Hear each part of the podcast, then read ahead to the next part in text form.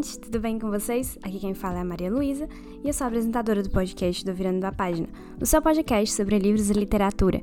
E esse aqui é o Fofoca Literária, que é no quadro do podcast semanal, onde eu falo um pouquinho sobre as fofocas literárias e acontecimentos que rolaram essa semana do Mundinho Bookstan. E bom, é... algumas atualizações breves do podcast. Quem me acompanhou pelo Instagram sabe que sexta-feira eu tive um lapso de memória patrocinado pela minha faculdade e simplesmente esqueci de postar o podcast, então eu peço mil desculpas. É, e essa semana nós não teremos o Sinestesia, porque de novo eu estou sem ler livros.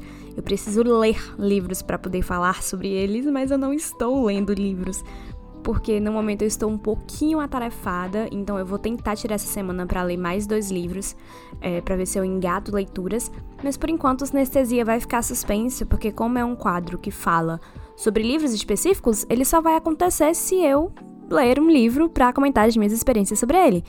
Então a gente vai esperar aí para ver se essa semana eu vou conseguir e caso eu consiga ler alguma coisa essa semana, semana que vem a gente retorna à programação normal, mas essa semana não tem sinestesia. Bom, e pra gente comentar um pouquinho sobre o que rolou essa semana, nós vamos começar comentando uma coisa não muito legal que eu queria ter essa conversa com vocês. Essa semana é, eu estava no Twitter e geralmente no Twitter eu acompanho muitos autores nacionais. E eu percebi uma coisa muito ruim que aconteceu não só com autores LGBTQIA, mas também com a, assim, de outras comunidades, assim, que fazem, que escrevem literatura. Eu não gosto de falar literatura hétero, mas, tipo, que escrevem, que são autores héteros, que escrevem é, casais héteros e tudo mais, que é a questão do desrespeito com os autores. Mas eu queria focar na questão dos autores LGBTQIA. Por quê? Porque essa semana eu me deparei com várias situações chatas envolvendo autores que estavam comentando, tipo, olha, que vocês estão fazendo perguntas sobre a minha sexualidade que estão me deixando desconfortáveis, ou suposições que não estão sendo legais. Então, eu venho aqui encarecidamente, se você é um leitor que começou a acompanhar um autor e você está curioso sobre a sexualidade desse autor, deixa, sabe? Tipo assim, você está curioso, não vai perguntar assim diretamente para não deixar a pessoa desconfortável. Talvez não seja um tema muito legal para você comentar com ela. Você deixa, espera a pessoa se pronunciar, ou você espera, sei lá, é, ver nas redes sociais para você ver na bio do Twitter, do Instagram, o que essa pessoa tem a dizer sobre ela. Mas não precisa perguntar, até porque isso não deveria ser realmente um fator importante pra gente na vida geral. Então, por favor, tenham muito cuidado com o tipo de pergunta e declarações que vocês fazem para as outras pessoas para não deixá-las desconfortáveis. Parece que eu tô falando, tipo, uma coisa muito óbvia, mas às vezes o óbvio precisa ser dito, porque eu vi muitas pessoas, por exemplo, supondo a sexualidade de vários autores em embasamentos nenhum. E eu acho que isso é muito desrespeitoso para é, várias pessoas que devem, com certeza, se sentir mal ao ler uma mensagem dessa e, nossa, tipo, pensar um, um tema que deve ser seu particular e você tem que vir a público para explicar, porque não param de encher seu saco sobre isso. Então vamos ter um pouquinho mais de senso, né? Eu sei que é uma coisa que tá faltando na comunidade às vezes em geral. Bom, é, mas falando mais sobre questões de livros mesmo, essa semana nós tivemos o trailer de Vermelho, Branco, Sangue Azul e eu só gostaria de dizer a todos vocês que eu sou a pessoa mais feliz do mundo e que essa vai ser a minha adaptação preferida de livros, tá? É tudo o que eu tenho a dizer. Porque eu estou obcecada nesse livro, estou obcecada nesse trailer e obcecada nessa história de novo. Quando eu li a primeira vez, eu acho que eu li em 2021, eu já amei o livro, mas quando eu li de novo, eu comprei a versão física, que eu li ela digital. Quando eu comprei a versão física, eu amei de novo. Agora eu vou reler pra pra série, né? Aliás, para o filme, quando sair o filme eu quero ter relido para poder ter a experiência completa. E eu já, já pressinto que vou ficar falando sobre esse livro pelos próximos 20 anos e não vai ter nada nem ninguém que me faça parar. Então, Estou extremamente feliz que esse sai, que esse filme vai sair, meu Deus. Sério, o trailer tá tão bonito. Os atores, eles passam muito a vibe dos personagens. Eu tava meio assim no começo, eu tava tipo, meu Deus, será que vai dar certo? Mas sim, vai dar certo. Eu estou tão feliz. É sério, eu mal posso esperar para assistir, porque eu sei que vai ficar muito bom. Bom, e essa semana a gente teve uma treta aí envolvendo o Felipe Neto. Felipe Neto que já foi palco de várias tretas sobre livros é, em geral.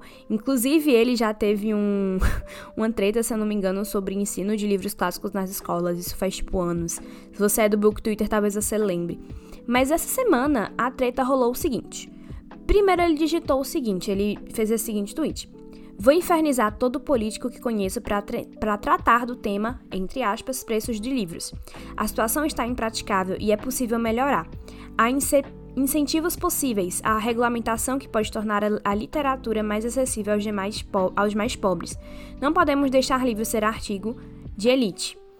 E ok, é, eu entendo, porque livro realmente é caro e livro é artigo de elite, de certa forma. Porque às vezes, se você vai querer comprar, tipo, ah, hoje eu quero comprar um livro e não tá na época de promoção, o livro não vai sair menos que 40 reais. Tem muitos livros que saem mais caros. Realmente, têm um ponto, Felipe, sobre isso. Só que várias pessoas no, nos comentários começaram a falar sobre a questão dos e-books, que seriam mais acessíveis. E o Felipe, ele comentou sobre isso o seguinte: Recebi muita gente falando que a, que a leitura digital é a solução para livros ficarem mais baratos.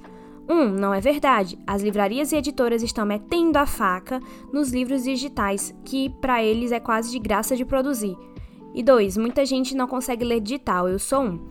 É, bom, Felipe está totalmente errado. O livro digital não é de graça para produzir, especialmente para é, autores independentes. Eu acho que quando a gente fala sobre questões de acesso à literatura, a gente esquece de que tem uma parte da literatura que é totalmente independente, principalmente a literatura nacional. E autores independentes, eles geralmente são classificados como autores na mesma caixinha de autores grandes, mas isso não é verdade. Eu, por exemplo, vou lançar um livro e tá sendo uma jornada e tanto porque eu tô gastando muito dinheiro, nem sei se eu vou ter o retorno desse dinheiro, mas eu tô metendo a mão pelas pernas e vamos ver no que vai dar. Porque livro digital não é, é, gratuito de produzir. Tipo assim, você não é só escreve, você tem todo um processo. Às vezes consegue ser. Não vou dizer que consegue ser mais caro que um livro físico, com certeza não. Mas consegue ser bem trabalhoso e consegue ser bem caro. Então, Felipe, talvez você deva dar uma olhadinha nos livros nacionais independentes para você estar tá falando um negócio desse, sabe? Porque realmente não é de graça que eles são de produzir, não. Na verdade, eles são bem caros. É, e agora a gente tem. Essa foi, na verdade, nossa principal treta da semana. Tivemos uma semana bem tranquila nas book hits. É, na verdade, se eu perdi alguma treta literária, vocês me desculpem. É, eu recebi algumas mensagens essa semana de uma galera falando sobre, enfim, aquele acontecimento que falei no podcast passado. De novo, não vou mencionar sobre isso. Não, não quero falar de um crime como se fosse uma fofoca, porque não é uma fofoca literária. Então, deixa cair no esquecimento, sabe? Eu recebi algumas mensagens de algumas pessoas que quiseram saber o que aconteceu.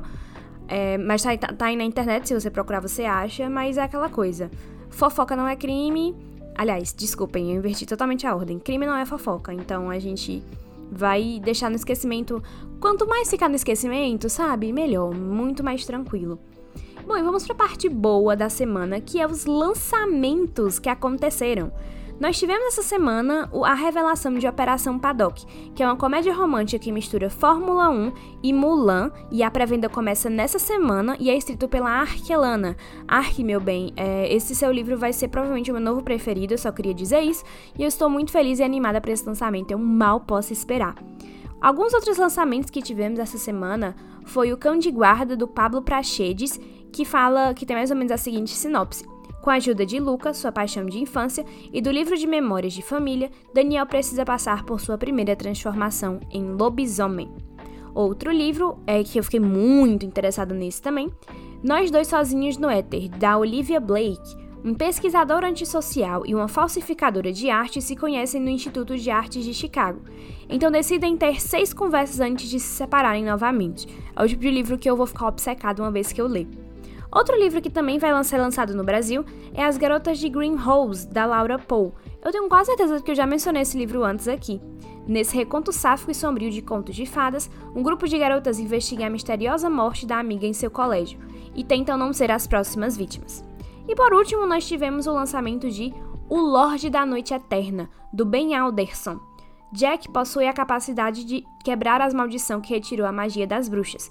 Ao chegar no castelo do monstro que precisa matar, nada é o que parece ser. Bom, esses foram os nossos lançamentos da semana. Nós também tivemos vários livros que vão ser lançados aí nos próximos dias, como por exemplo Axioma da Cora Menestrelli, que é a reedição pela editora Planeta, que vai entrar em pré-venda, assim como várias outras obras que não deu para não deu para colocar tudo aqui que provavelmente eu não fiquei sabendo, mas que fica aí o registro de lançamento. Bom, esse foi o podcast de hoje, é o nosso fofoca literária da semana. Desejo a todos vocês uma ótima segunda-feira e eu vejo vocês na sexta-feira no episódio regular do podcast. Não vai ter sinestesia essa semana, fica o aviso, mas aí, quem sabe, eu espero que eu consiga ler alguma coisa pra semana que vem a gente poder voltar à programação normal do sinestesia, tá certo? É isso, gente. Mil beijos e até a próxima!